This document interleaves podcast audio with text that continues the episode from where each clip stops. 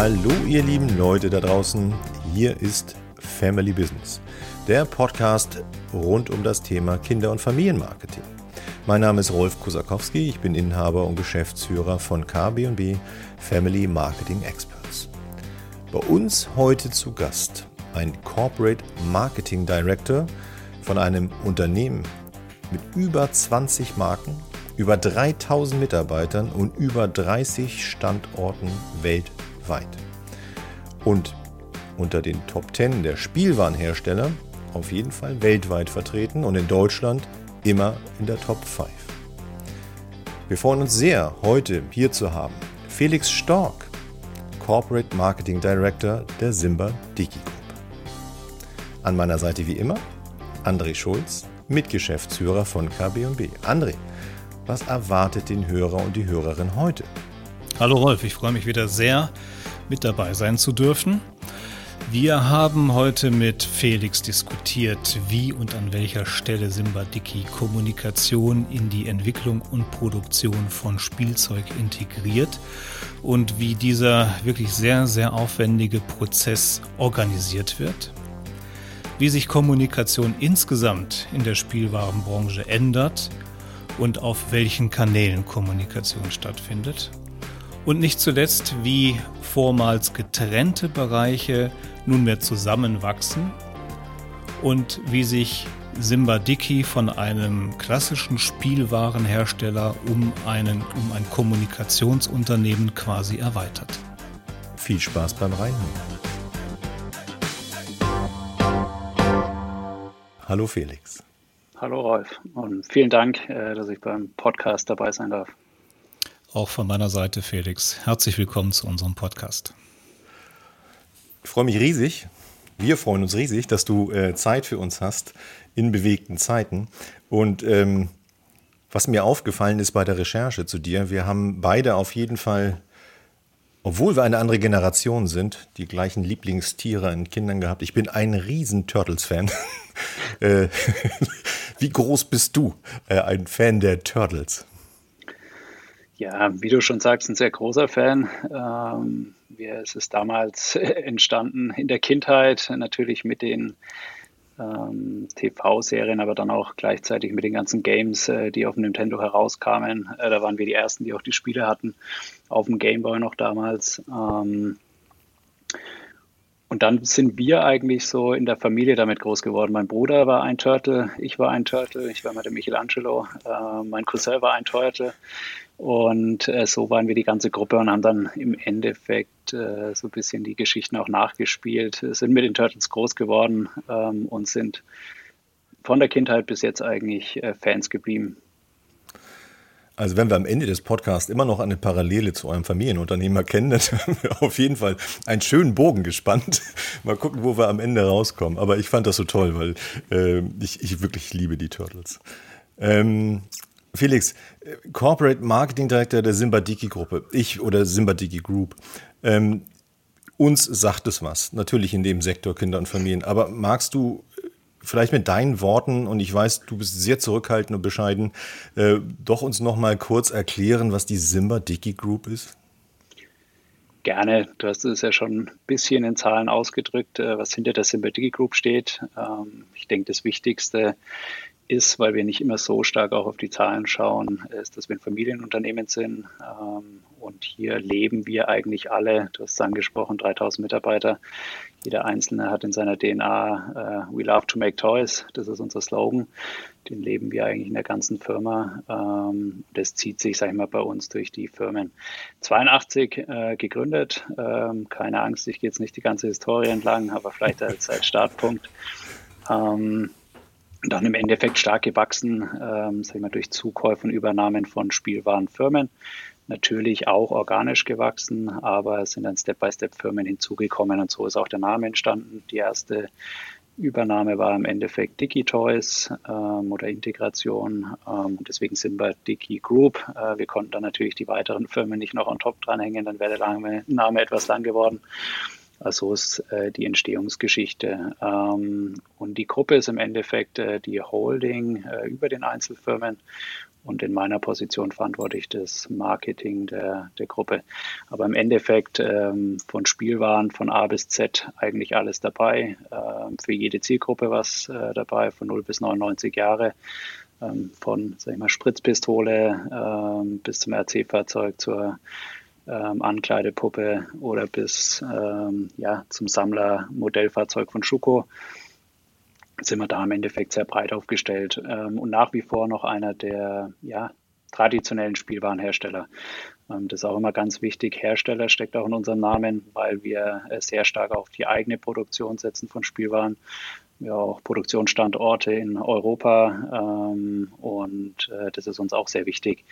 Ich wir sind nicht, sag ich mal, von den, von den Marken im Detail so bekannt. Ähm, sicherlich Bobbycar sticht immer heraus, wenn man es nennt.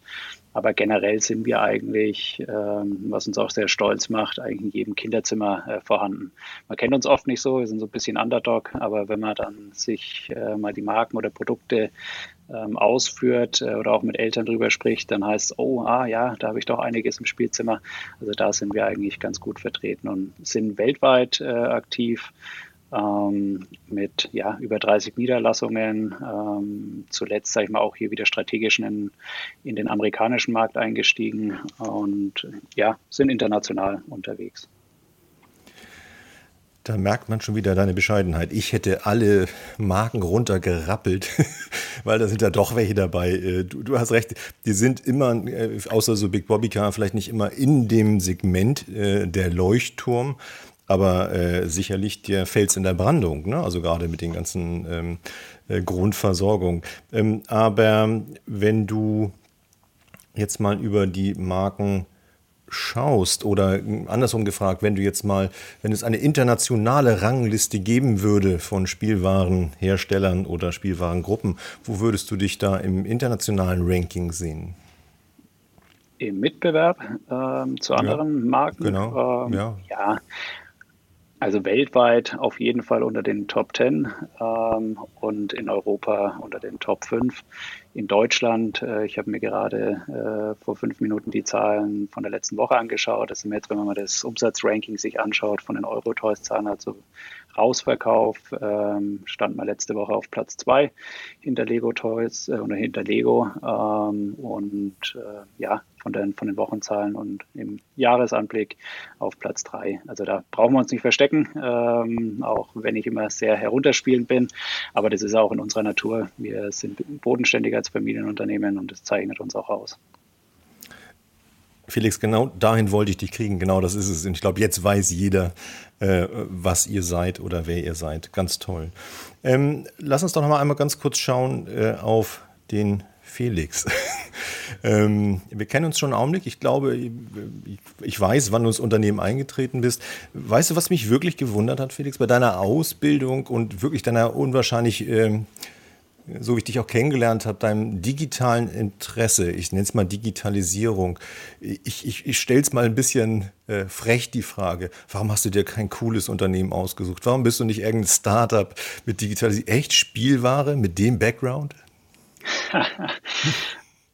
War auch meine erste Überlegung. Ähm, nein, das ist im Endeffekt auch gewachsen. Also äh, wir sind natürlich dadurch, dass es ja Familienunternehmen ist, mit der Spielware auch groß geworden. Äh, mein Großvater äh, hat uns früher schon als Kinder etwas herangeführt, waren dann schon auf Messen dabei, äh, in den Showrooms und dann natürlich auch unser, durch unseren Onkel, äh, den Michael Sieber, der unser CEO ist, ähm, natürlich hier, äh, sage ich mal, schon immer Berührungspunkte gehabt. Nichtsdestotrotz ähm, haben wir, sage ich mal, generell in der Familie jeder Einzelne nie äh, den Druck verspürt, äh, im Unternehmen anfangen zu müssen. Ähm, und das hat sehr geholfen auch. Ich habe dann, wie du sagst, äh, von der Ausbildung her, ich habe einen Bachelor und Master dann gemacht.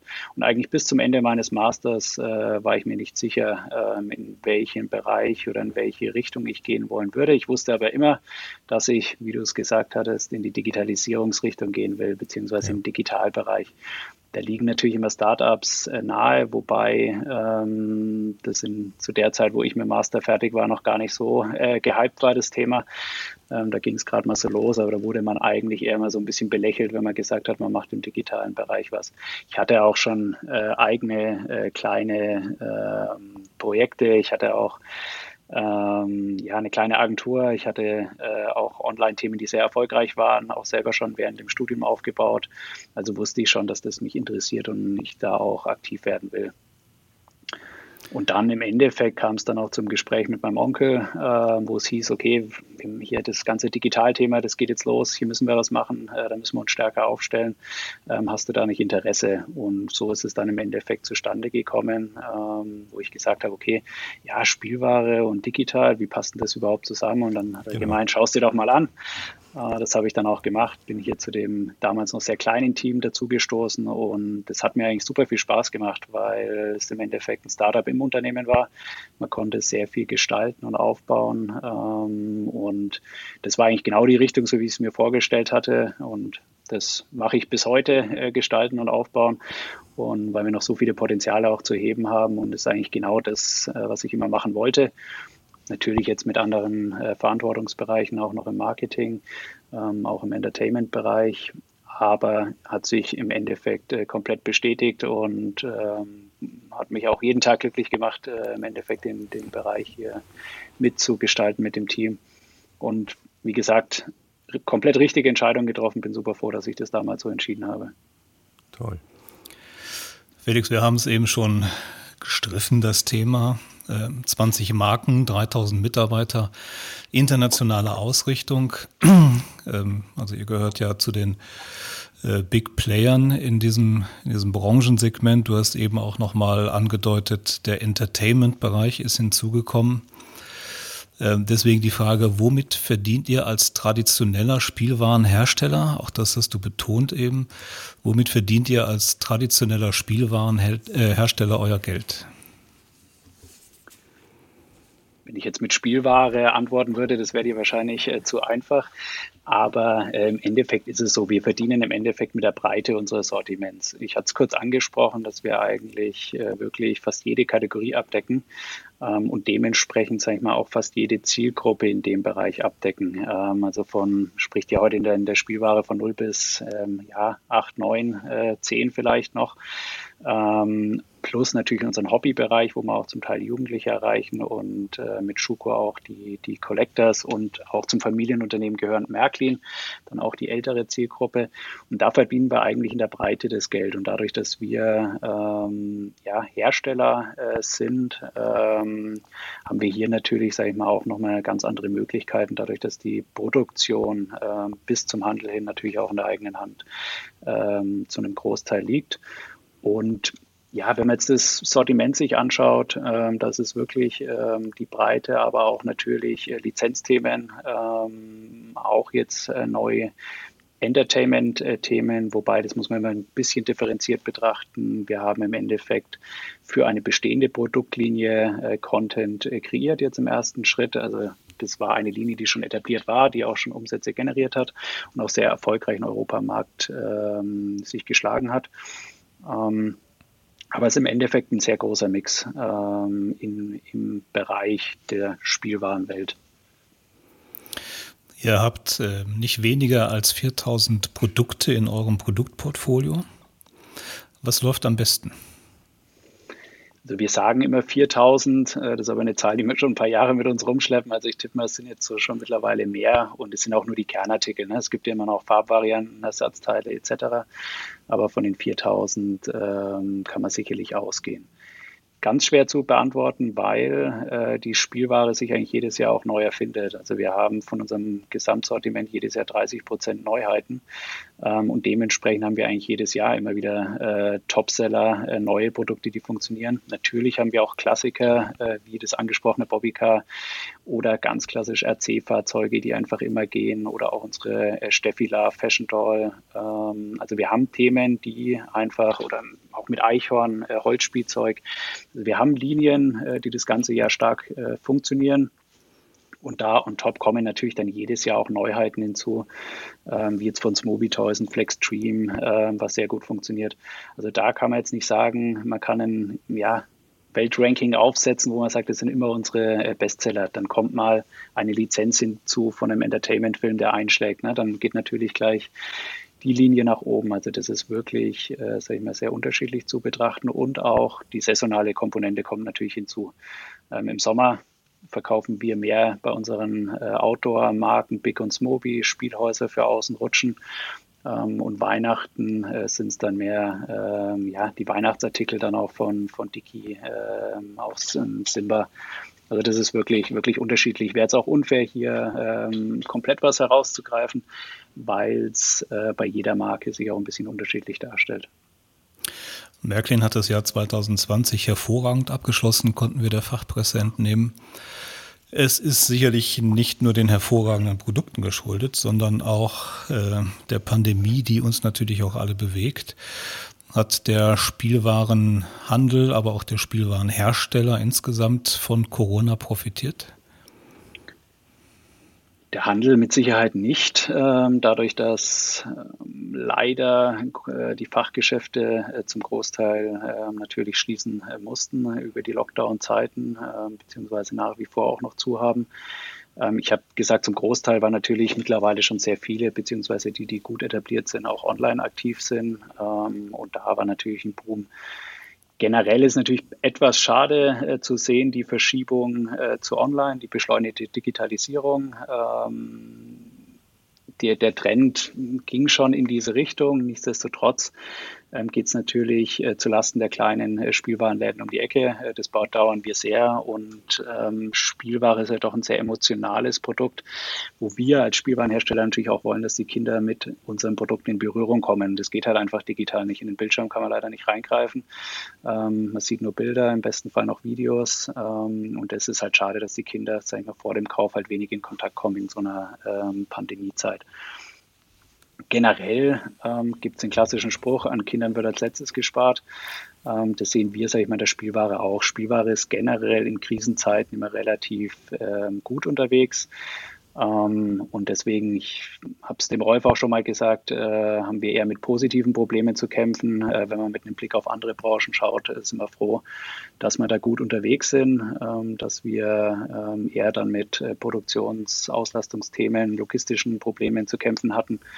Aber natürlich auch die Beschleunigung des, des Online-Handels muss, man, muss man einfach auch kritisch beachten. Auch wenn ich aus dem Digitalen komme, da wie gesagt, es mir, tut's mir leid, dass im Endeffekt durch diesen Lockdown äh, einfach auch Player dann äh, bevorzugt werden, wo man sagt, okay, denen geht es doch eigentlich sowieso schon sehr gut ähm, und es trifft halt dann, wie oft in den Krisen ist, dann doch eher die kleineren noch. Und äh, generell aber kann sich die Spielware, äh, denke ich, nicht beklagen in der Pandemie. Die, die Märkte wachsen äh, europaweit ähm, und es kommt uns natürlich auch zugute. Du hattest eben erwähnt, 30 Prozent Neuentwicklungen pro Jahr. Gehen wir mal von 5000 Produkten aus, dann kann ich es einfacher rechnen. Das sind 1500 äh, neue Produkte pro Jahr. Das macht mich sprachlos. Das ist enorm. Ähm, wie organisiert ihr das? In unseren Teams natürlich. Ähm, ist natürlich unterschiedlich. Wir haben nicht immer, jetzt würde ich sagen, 1500 Neuheiten, ähm, aber ähm, es sind natürlich auch oft Varianten.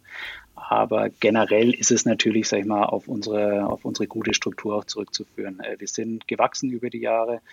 Ähm, die Einzelfirmen sind natürlich sehr gut und professionell aufgestellt. Und ähm, muss man einfach sagen, unser Produktmanagement, Marketing, Vertrieb machen da einen äh, sehr, sehr guten Job. Und dadurch, dass wir, sage ich mal, Produktteams haben, die sich auf bestimmte Linien konzentrieren und auch Marken äh, konzentrieren, ist es in der Breite dann äh, schon stemmbar. On top darf man nicht vergessen, äh, dass ja nicht immer jedes Jahr 1500 Produkte on top kommen. Äh, es fallen ja dann auch äh, auf der anderen Seite wieder welche herunter. Und ähm, ja, aber das ist auch das Schöne, sage ich mal, in der Spielware, dass da immer Bewegung drin ist. Aber es ist ein enormes Innovationspotenzial, was ihr in euch habt, was ihr ja irgendwie freilegen müsst, was ihr organisieren müsst.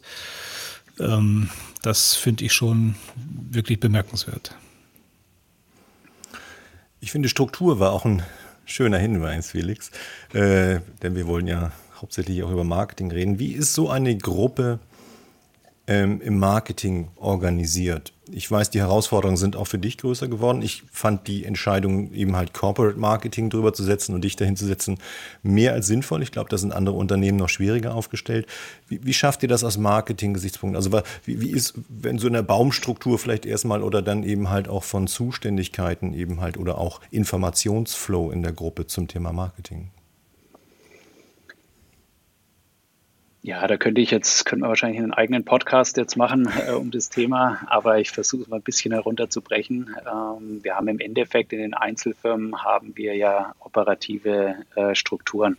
Das heißt, wir haben in den Einzelfirmen ähm, eigenen Vertrieb, eigenes Produktmanagement, äh, eigenes Marketing und dementsprechend haben wir da in jeder Firma, sage ich mal, ein Marketing-Team auch, die für verschiedene Marken äh, dementsprechend verantwortlich sind. Die Teams sind größer und kleiner. Und ähm, die organisieren im Endeffekt, sage ich mal, auch das Marketing für ihre Marken äh, und Produktlinien.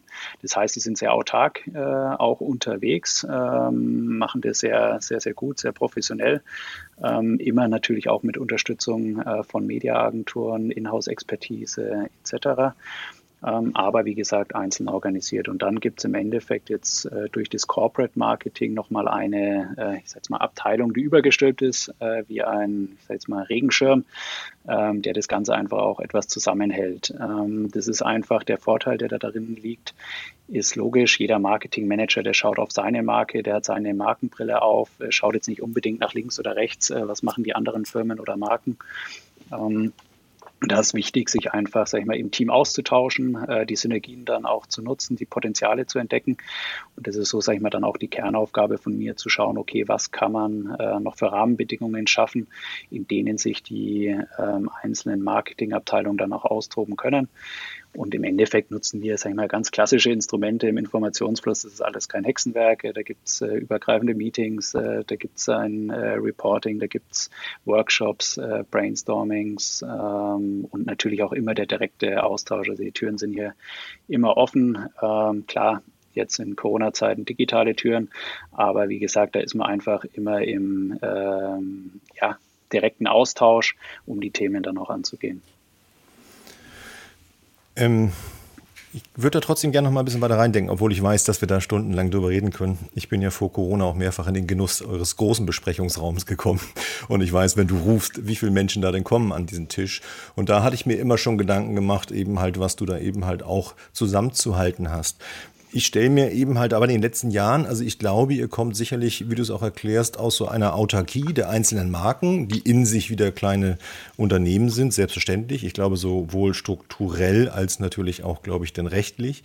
Ähm, aber trotzdem stelle ich mir über die letzten Jahre eben halt deine Position oder die Position Marketing zu vernetzen. So unglaublich anspruchsvoll vor. Noch vor dem Hintergrund, da ich ja weiß, dass eure Marken ja eigentlich auch teilweise komplett anders funktionieren. Du sagst zwar Spielware, ich sage dir äh, 30 Zielgruppen, wenn man es überhaupt mal runterbricht, von eben halt den Sammlern über Eltern als Käufer, Kinder als Nutzer, äh, Liebhaber. Ich, ich, ich muss dich nochmal explizit fragen, also wie schaffst du das, oder vielleicht machst du es mit deinem Tagwerk mal erklärst, wie, wie schaffst du da wirklich die Synergien des Marketings einer so einer Gruppe eben halt auch zusammenzuhalten oder auch zu befeuern und mit den neuen Herausforderungen dass ihr vieles vielleicht auch selber machen wollt, sollt in Zukunft auch wirklich immer tatsächlich am Ball zu bleiben? Am Ball bleiben, ähm, das ist ein ganz gutes Stichwort weil im Endeffekt, sage ich mal, durch die Digitalisierung oder generell das Online-Marketing natürlich äh, der Fächer äh, der Marketingkanäle um einiges größer geworden ist. Genau. Da muss man am Ball bleiben ähm, und das kann keiner im Tagesgeschäft im Endeffekt alleine machen. Deswegen ist wichtig, sage ich mal, dass wir hier Teams haben und auch spezialisierte Teams haben, die die Expertise haben. Und dementsprechend haben wir, ich jetzt mal, in der Gruppe, ähm, um diese Expertise auch zusammenzuhalten, bestimmte äh, Kernaufgaben des Marketings gebündelt gebündelt. Mal ein Beispiel, bleiben wir bei dem Online-Thema. Wir haben eine Online-Division, ähm, die im Teilbereich daraus ist Online-Marketing, wo wir im Endeffekt, sag ich mal, diese ganze Tool-Landschaft zusammenführen, wo wir auch äh, die ganzen äh, digitalen äh, Kanäle bespielen, natürlich mit dem Input der Einzelfirmen Aber das ist im Endeffekt, sage ich mal, ein paar die Synergien zu heben, um hier, sage ich mal, äh, Expertisen zu bündeln, über bestimmte Abteilungen das auch auszuspielen und, sage ich mal, diese Abteilungen, jetzt wenn wir im Digitalen bleiben, ähm, informieren sich natürlich auch über die Themen, was passiert, äh, sprechen mit Mediaagenturen und steuern das dann ein. Und das kann man spiegelbildlich für andere Abteilungen, Lizenzen, PR Communications, Trade Marketing äh, im Endeffekt übernehmen super wichtig, äh, glaube ich, auch als Hinweis, dass ihr da nochmal Special Teams in den Special Teams eingeführt habt, um das eben halt auch wieder zusammenzufassen. Und ich glaube, ihr seid sicherlich dazu verdonnert, eben halt eine sehr große Knowledge Base oder Stream eben zu haben, um das auch in alle Teams reinzuführen. Ich würde trotzdem gerne nochmal, Felix, zu dem Anfang zurückkehren. Ähm, und ich habe es immer noch nicht ganz verstanden. Wenn du sagst Spielware und Digitalisierung, was heißt das? Überall, wo ist eine Batterie drin, ist es digitalisiert als Spielware? Oder alles kriegt jetzt eine App? Oder was heißt Digitalisierung in der Spielware? Also Digitalisierung in der, Spielware ähm, betrifft mich jetzt im Marketing natürlich. Äh, man kann es über alle Abteilungen spielen, sag ich mal, wenn man unser Gesamtunternehmen anschaut. Wirst du auch wissen, äh, Digitalisierung äh, gibt es genauso in der Logistik wie in der Produktion, äh, wie ja. im Produktmanagement, gibt es aber auch im Marketing. Und im Marketing, wie ich schon gesagt hatte, ist es im Endeffekt, sag ich mal, dieser Blumenstrauß, aus dem wir, ähm, sag ich mal, uns bedienen können. Und wo es früher, sag ich mal, vielleicht Radio, TV und Print gab, gibt es heute halt 100 weitere Möglichkeiten, die die Digitalisierung möglich gemacht hat. Und da gibt es im Endeffekt die, die Aufgabe, welche können wir für uns am besten nutzen, um die verschiedenen Zielgruppen äh, zielgerichtet dann auch anzusprechen. Man sagt, okay, über die klassischen äh, Kinder-TV-Sender äh, beziehungsweise oder über YouTube äh, sprechen wir die Kinder an, wo dann doch ein Instagram oder ein Facebook eher die ältere Zielgruppe anspricht. Da muss man einfach ähm, für jede Marke oder sogar für jede Kampagne den richtigen Marketingmix finden und dann auch nutzen. Ähm, Natürlich, als es hier losging mit Digitalisierung, dann ging es auch äh, bei uns im Unternehmen natürlich gleich mit den Themen los. Ja, brauchen wir Apps, brauchen wir äh, diese Themen? Natürlich haben wir uns mit allem befasst. Bei uns war es immer wichtig, hier Schritt für Schritt heranzugehen und wirklich zu schauen, äh, was ist sinnvoll. Und für mich war es immer wichtig, Inhouse-Expertise aufzubauen und auch lieber weniger Sachen zu machen, aber dann qualitativ äh, zu machen. Und den Weg, den sind wir eigentlich gegangen und den gehen wir auch weiter.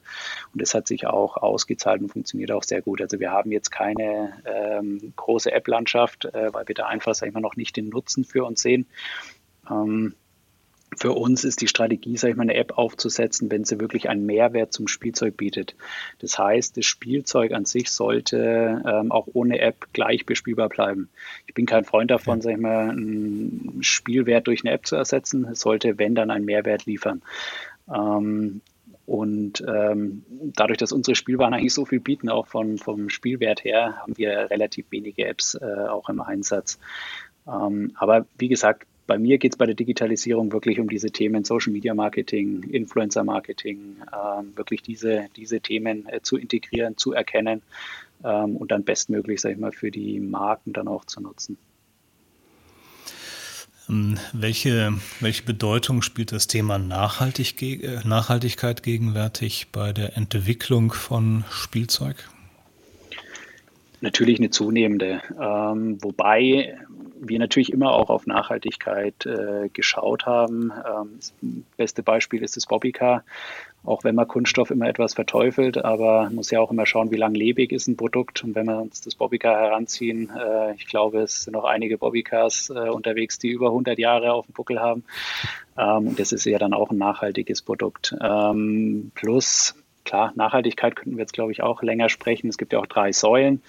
Ähm, aber ich sage mal, in der Produktentwicklung ist es für uns auch von zunehmender Bedeutung. Wir haben jetzt bei Smobi erst eine sehr schöne äh, Ökolinie auch herausgebracht, die auf einen nachhaltigen ähm, Kunststoff auch, auch setzt. Biokunststoff. Und da versuchen wir natürlich auch attraktive Angebote, ähm, sag ich mal, unseren Kunden zur Verfügung zu stellen ähm, und hoffen, sage ich mal, dass der, dass der Endverbraucher ähm, dann auch zu diesen Produktlinien greift. Ähm, natürlich haben wir generell über das Sortiment hinweg, ähm, auch mit, ich sage jetzt mal, unseren Holzlinien, äh, sind wir da auch schon sehr nachhaltig aufgestellt. Ist ein Fokusthema auch, auch bei uns. Ähm, bei uns ist immer wichtig, dass wir eigentlich erst drüber sprechen, wenn wir auch wirklich was gemacht haben. Also es ist wichtig, dass wir kein Greenwashing betreiben. Das ist kein Marketinginstrument für uns Nachhaltigkeit. Es sollte eine Selbstverständlichkeit sein. Ähm, und da versuchen wir, sag ich mal, in allen Bereichen des Unternehmens mehr zu machen. Sind wir auch ganz ehrlich und realistisch, äh, sind wir noch am Anfang, ähm, aber wir haben die zunehmende äh, Bedeutung erkannt und äh, richten uns da auch Step by Step ähm, aus. Ich will nochmal ein bisschen auf die Frage eingehen, was denn ein Spielwarenhersteller heute so ausmacht. Ähm, also du hast betont, klassischer Spielwarenhersteller mit einer ganzen Reihe von unterschiedlichen Marken. Äh, Integration der gesamten Wertschöpfungskette ist euch unverändert sehr wichtig. Wenn ich jetzt mal so eine Analogie bilde zu ehemals Technologieherstellern, die sind als Technologiehersteller gestartet, verstehen sich heute als Entertainment-Unternehmen.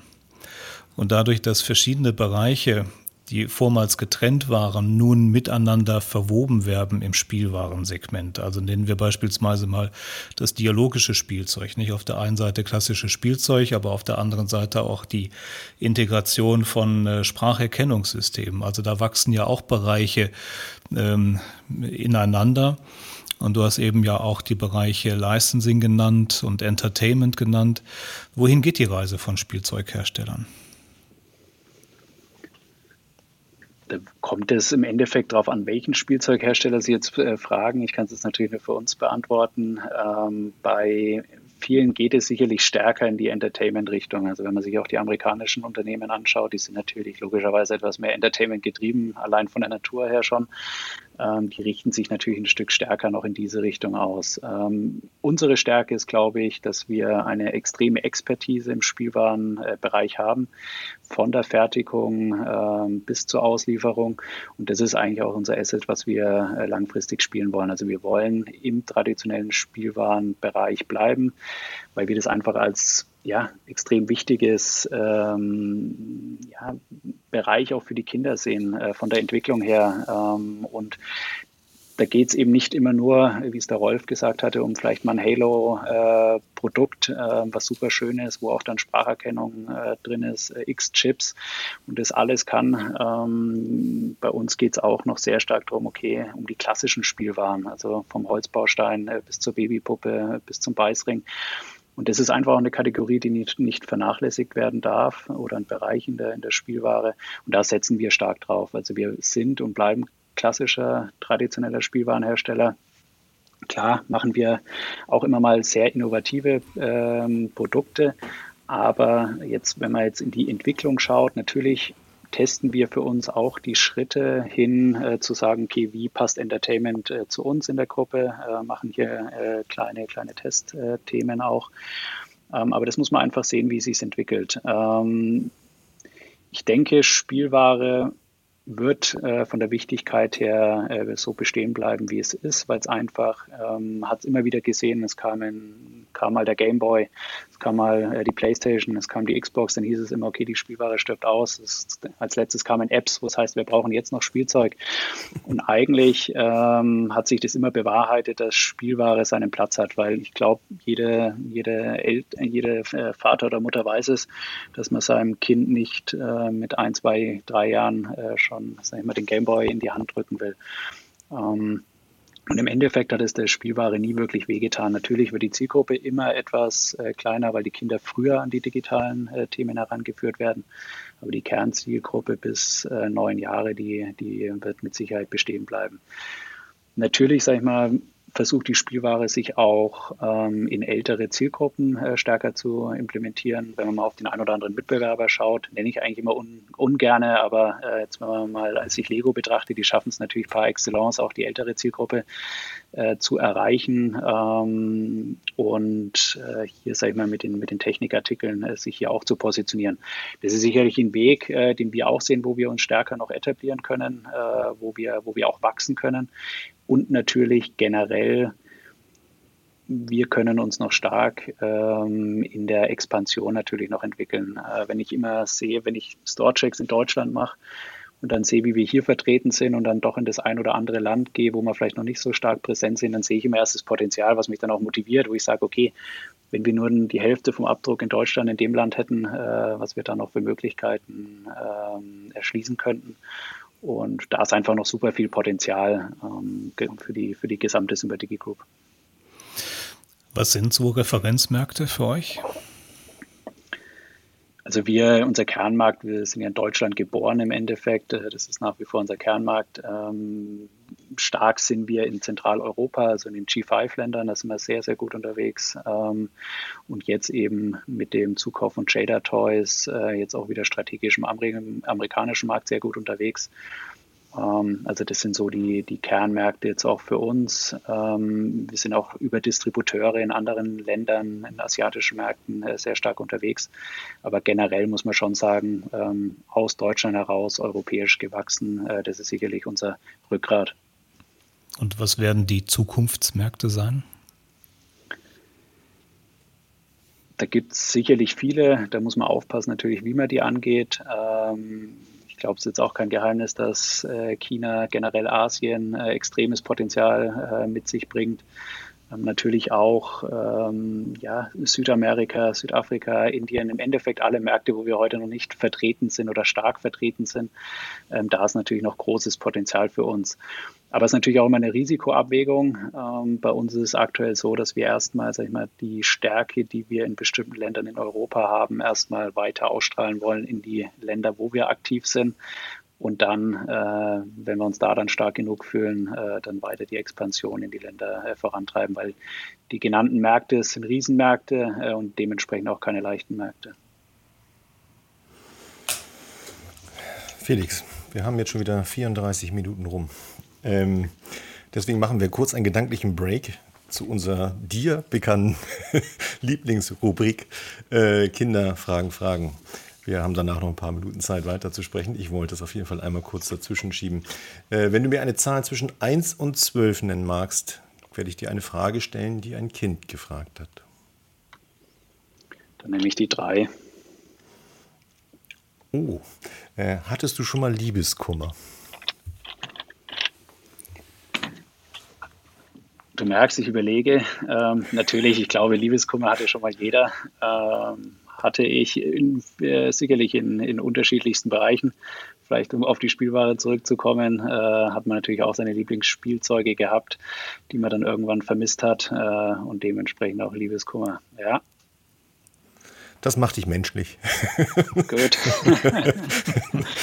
wir, wir, wir, reichen hier die Fragen nur durch. Ne? Also Ähm, wenn wir an deine Antwort von eben anschließen, kam mir noch die Frage, die ich vorher gar nicht notiert hatte, aber das hörte sich eher an, als wenn du ihr eher über Vertrieb als über Marketing wachsen wollt oder könnt. Ähm, Habe ich das so richtig verstanden? Kann man das so einordnen als Formel? Jein, würde ich sagen. Ähm, das eine bedingt ja meistens das andere. Ähm, geht ja alles los beim Produkt. Äh, zuerst brauchen wir erstmal ein gutes Produkt äh, und dann meistens kommt erstmal der Vertrieb, bevor das Marketing dann on top äh, einen draufsetzt. Ähm, und wir sind natürlich aus der Vergangenheit heraus sehr vertriebsgetrieben und produktgetrieben. das Marketing kam doch etwas später bei uns mit auf die Agenda. Ähm, und deswegen natürlich äh, eher vertrieblich in den Ländern äh, sich stärker zu positionieren, äh, hier die ja, Segmente auch zu erschließen, die Marktanteile zu sichern. Ähm, und dann natürlich aus dem Marketing heraus ähm, dann auch einen ja, Pull-Effekt zu generieren dachte ich mir, dass es natürlich so ein bisschen aus der Geschichte auch rauskommt. Ihr seid da drin einfach perfekt, äh, glaube ich, in, der ganzen Versorgung oder Vertriebskette.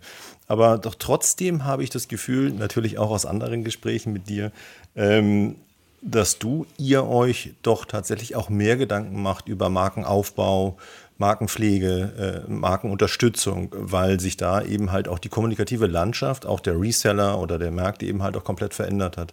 Gehe ich recht in der Annahme, dass ihr da jetzt auch mehr machen wollt oder müsst?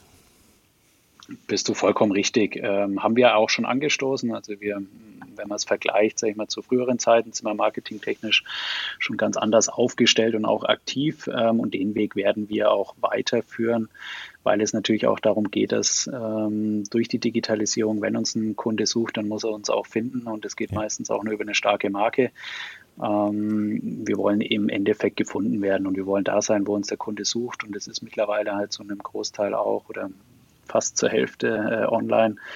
Und da brauchen wir einfach starke Marken, um gefunden zu werden.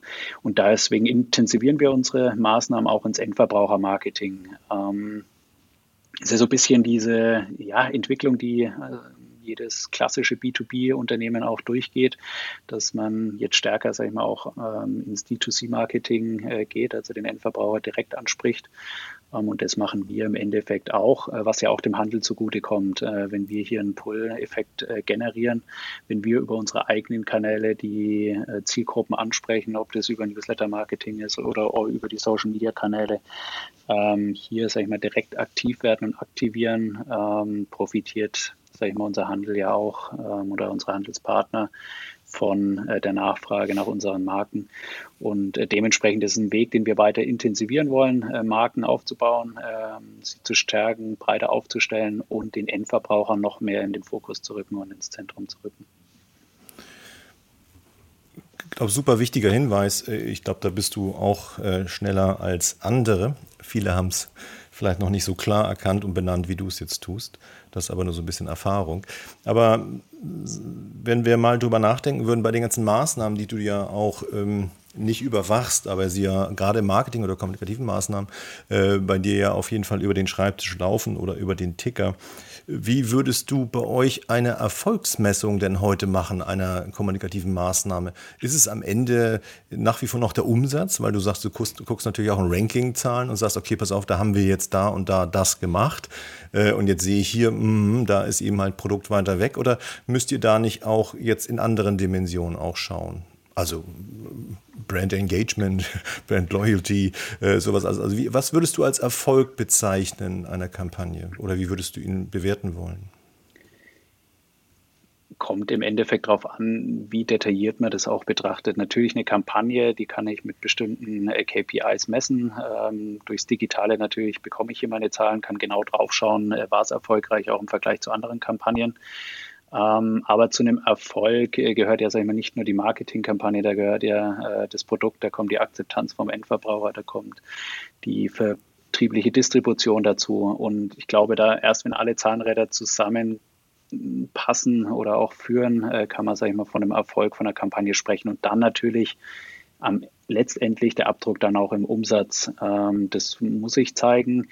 Aber ausgenommen davon hatten wir auch schon, sagen wir mal, bei Produktlinien erfolgreiche Marketingkampagnen, äh, wo wir super Zahlen generiert haben wo das Produkt aber dann trotzdem nicht funktioniert hat, weil wir vielleicht ein bisschen daneben lagen in der Entwicklung oder vielleicht in der vertrieblichen Breite nicht ähm, so da waren. Also deswegen ist immer schwierig, sag ich mal, hier wirklich eine KPI herauszuziehen. Ähm, aber generell schauen wir uns im Marketing schon genau die Zahlen an, äh, von der Reichweite her bis zu den direkten Kontakten.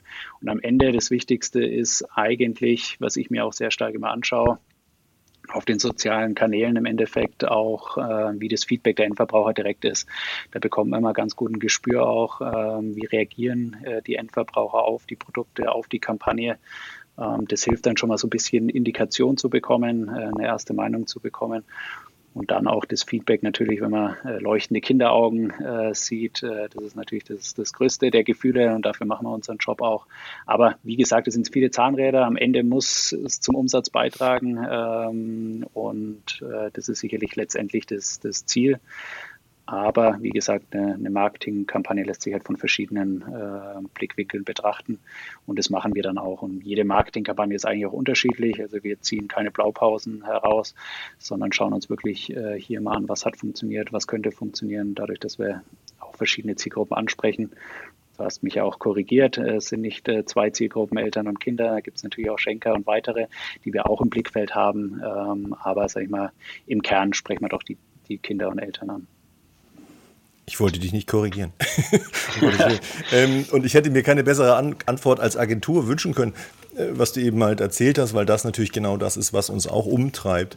Ähm, natürlich auch in der Anfrage an uns und wir auch sehen, dass hier ein sehr intensives Zusammenarbeiten eben halt auch mit unserer Kundschaft hier immer gefragt ist und es eben halt nicht mehr das gibt, äh, hier nimm, mach und dann lass uns am Ende gucken, wie viel Umsatz ist, weil es eben halt über den Weg, also erstmal glaube ich in der Anbahnung, dann auch im Weg sehr viel justiert oder skaliert oder äh, werden kann und das äh, hast du ich tatsächlich sehr, sehr schön beantwortet wie heute, glaube ich, auch Zusammenarbeit in so einem Segment nur noch funktionieren kann. Wir arbeiten gar nicht so viel zusammen, das muss man hier mal sagen, sondern äh, das war auch nicht abgesprochen. Aber ich glaube, da ist eine sehr große Flexibilität von beiden Seiten heute wichtig und jeder muss da eben halt seine Expertise mit reinlegen. Und ich glaube, daraus wird dann am besten Fall mehr Umsatz. Äh, Felix, bevor uns die Zeit ganz wegläuft und André sicherlich auch noch Fragen hat, ich muss auf ein Thema noch zu sprechen kommen und du hast es wieder so ein bisschen unter den Tisch und so nebenbei. Wir machen da ein paar Versuche und hin und her äh, eigener Content.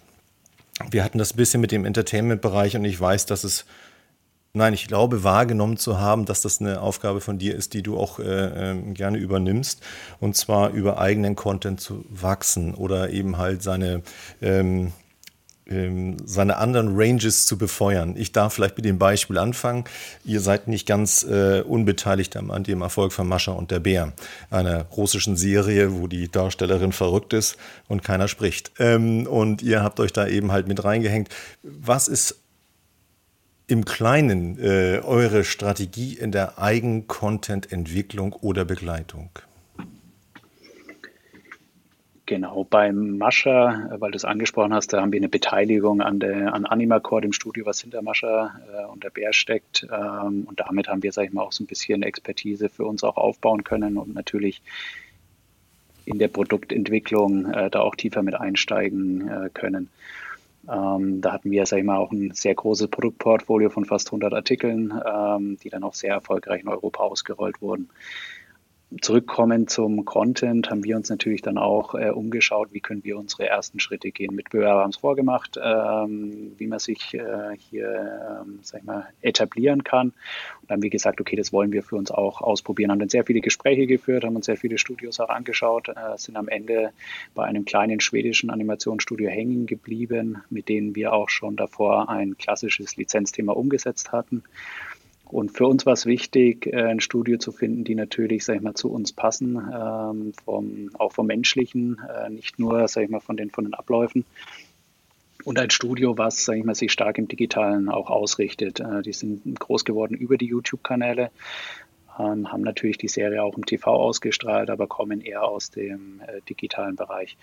Dann haben wir 2018 äh, haben wir das äh, Studio übernommen, hieß damals Router Ed, ähm, das ist schwedisch für Frame One uns jetzt umgebrandet in Kid Media ähm, und äh, das, das Team in Schweden in Falun, so eineinhalb Stunden von Stockholm weg. Sehr kleines Team, aber sehr spezialisiert auf jeden Bereich. Also wir machen eigentlich fast alles vom Scriptwriting bis zur Musik, bis zur Animation ähm, mit Subcontractors, aber zum Großteil äh, in Schweden und dann im Endeffekt als, als ersten Schritt geschaut, welche Produktlinie könnte denn oder ist prädestiniert aus der Sympathie Group für Content und da sind wir im Endeffekt auf Chichi Love gestoßen. Das ist ein Plüschhund in einer, in einer Tasche, äh, der sehr erfolgreich bei uns läuft, europaweit. Und mit dem Thema haben wir dann begonnen, 16 äh, Episoden äh, zu entwickeln, ähm, komplett äh, in-house, ähm, auch abgestimmt mit dem Produktmanagement und Marketing von Simba Toys. Und da sind wir jetzt auch auf YouTube äh, sehr erfolgreich unterwegs, ähm, haben über 120 Millionen Views äh, generieren können mit den 16 Folgen in einer relativ kurzen Zeit. Sind hier europaweit unterwegs, alles über die eigenen Kanäle auch, ähm, sind auch im, im ja, Audiobereich äh, unterwegs. Spotify, ähm, Apple Music haben hier auch ein eigenes Album. Also da sieht man schon, da geht es im Content-Bereich dann nicht nur noch um äh, Bewegtbild, spielt man dann auch weiter. Und das wirkt sich im Endeffekt auch auf die, auf die Entwicklung äh, der Produktlinie aus und auch, ähm, sag ich mal, weil wir es vorhin hatten, auf den Umsatz, ähm, wo wir auch schöne Zahlen vorweisen können europaweit. Also da sind wir ganz gut unterwegs mit dem Thema und jetzt geht es darum, okay, was sind die nächsten Schritte, wie wollen wir uns weiter aufstellen? Für uns ist wichtig, da mal kleine Schritte zu gehen, uns auch nicht zu überfordern, auch zusammenzuwachsen. Ähm, und das hat jetzt sehr gut funktioniert äh, mit dem schwedischen Studio Ähm, weil du immer sagst, ich trage nicht dick auf, dann bringe ich jetzt doch mal einen kleinen, haben auch einen Award bekommen für eine Million äh, Subscriber, Abonnenten für den Kanal von uns. Ähm, das geht ja auch nicht von heute auf morgen. Ähm, das ist also auch ein paar schöne Zahlen, die wir hier vorweisen können. Und das funktioniert sehr gut. Und jetzt äh, schauen wir, wie wir die nächsten äh, Content-Projekte und Entertainment-Themen dann angehen können. Ähm, das, was du jetzt berichtest, ähm, war während deines Studiums, wenn ich das richtig einschätze, vermutlich überhaupt noch kein Thema. Äh, du hast äh, Marketing mit dem Master abgeschlossen, auch mit einer internationalen Perspektive. Ähm, und mein Eindruck, meine Wahrnehmung ist, dass das, was heute im Marketing relevant ist, in fünf Jahren keine Relevanz mehr hat und in zehn Jahren erst recht nicht und in 20 Jahren kann man das, was heute wichtig ist, dann nochmal in Marketing-Geschichtsbüchern nachlesen. Äh, mal abgesehen von, von übergeordneten strategischen Ausrichtungen. So. Äh, was ist das, was du, ähm, wovon du heute noch profitierst von deinem Marketingstudium? Generell muss ich in einer Sache äh, muss ich ein bisschen Kontra geben, äh, weil ich sehe es etwas anders. Ich glaube, Marketing im Kern ist nach wie vor eine Message zu transportieren ähm, an den Endverbraucher, in dem Fall von uns als Spielwarenunternehmen an den äh, Konsumenten. Was sich verändert hat, äh, sind die Kanäle. Die sind einfach vielfältiger geworden ähm, und die werden sich auch immer weiterentwickeln. Ähm, genau wie es, äh, als ich angefangen hatte mit Facebook, da hieß es auch, ähm, ja, brauchen wir doch nicht und Social Media stirbt und äh, Facebook gibt es vielleicht zehn Jahre. Ich sage, ja, mag alles richtig sein. Facebook wird es äh, irgendwann auch nicht mehr geben. Jedes Produkt hat einen äh, Lebenszyklus. Aber Social Media Marketing wird bleiben, weil das im Endeffekt einfach nur ein anderer Weg ist, den Endverbraucher äh, zu erreichen. Ähm, da haben sich einfach nur die Kanäle verändert. Und da gebe ich Ihnen vollkommen recht, dass sich die Kanäle in Zukunft äh, weiter verändern werden. Ähm, TV wird mit äh, Streaming verschmelzen. Das, später wird man nicht von verschiedenen äh, Geräten sprechen. Das wird dann im Endeffekt ähm, ein, ein äh, Kanal sein, wo man halt auf verschiedene Apps klickt. Aber den, den Gedanken von Streaming oder linearen TV, die verstehen ja Kinder heute schon gar nicht mehr. Ähm, und das wird einfach ja, zusammenwachsen, das Digitale und Lineare, dass man irgendwann einfach nur noch vom, vom klassischen Marketing, wie es früher vielleicht mal war, widerspricht. Ähm, und einfach mit einem noch breiteren Blumenstrauß. Und es werden einfach Kanäle verschwinden und wieder hinzukommen. Aber jetzt, um auch die Frage zu beantworten, äh, was kann ich mitnehmen? Im Endeffekt ist, was ich auch gesagt hatte, der Kern vom Marketing an sich. Ähm, wie spricht man Endverbraucher an? Ähm, wie muss man herangehen, ähm, was, ist, äh, was sind Strategien, was sind äh, langfristige Visionen. Ich glaube, die kann man nach wie vor heute noch in den äh, Büchern nachlesen und da ändert sich auch nichts. Ich denke, der Weg, der ändert sich einfach und die Zielgruppen ändern sich, ähm, wenn ich lese, wie sich die Generation Z entwickelt und wie heute anders konsumiert wird. das merken wir alle in unserem Umfeld. das, das hat sich sicherlich verändert. Aber dass eine Marketing-Kampagne oder Message emotional aufgeladen sein muss, dass der Content passen muss, äh, dass die Kanäle richtig ausgewählt werden müssen. Ähm, ich glaube, das hat äh, heute wie früher äh, nach wie vor Bedeutung. Aber zum Studium nochmal kurz zurück. Ich denke, klar, das eine ist immer die Theorie, die man lernt im Studium, auch im Master oder im Bachelor damals. Aber das Prägendste ist doch dann meistens, äh, sag ich mal, mit den äh, Kollegen, äh, Kommilitonen gemeinsam an Projekten zu arbeiten, äh, Themen auszuarbeiten, gemeinsam zu lernen. Und das hat mich eigentlich auch mit am meisten geprägt, ähm, dadurch, dass ich auch auf internationalen Universitäten war, hier mit ja, Personen aus aller Welt äh, zusammenzuarbeiten und gemeinsam an Projekten zu arbeiten. Das hat mich eigentlich mit am meisten geprägt, weil man auf einmal einen ganz anderen Blickwinkel bekommen hat. Wenn man eine Marketingkampagne ausarbeitet mit einem Brasilianer, bekommt man nochmal ein anderes, ähm, ja, einen anderen Blick auf, auf die Themen, als wenn man, sag ich mal, äh, rein ähm, das immer nur aus seiner, seiner Brille sieht. Wäre das auch der Hinweis, den du ähm, Studierenden jetzt geben würdest, also Studierende des Marketing? Also eine internationale Perspektive zu entwickeln und das, was man äh, in der Theorie möglicherweise sogar noch aus Büchern gelernt hat, versuchen in der Praxis umzusetzen und zu verproben? Ja, äh, wobei muss man natürlich auch vorsichtig sein. Äh, wenn man die Möglichkeiten hat, äh, international studieren zu können, sollte man das natürlich auf jeden Fall ausnutzen. Das kann ich ähm, mitgeben.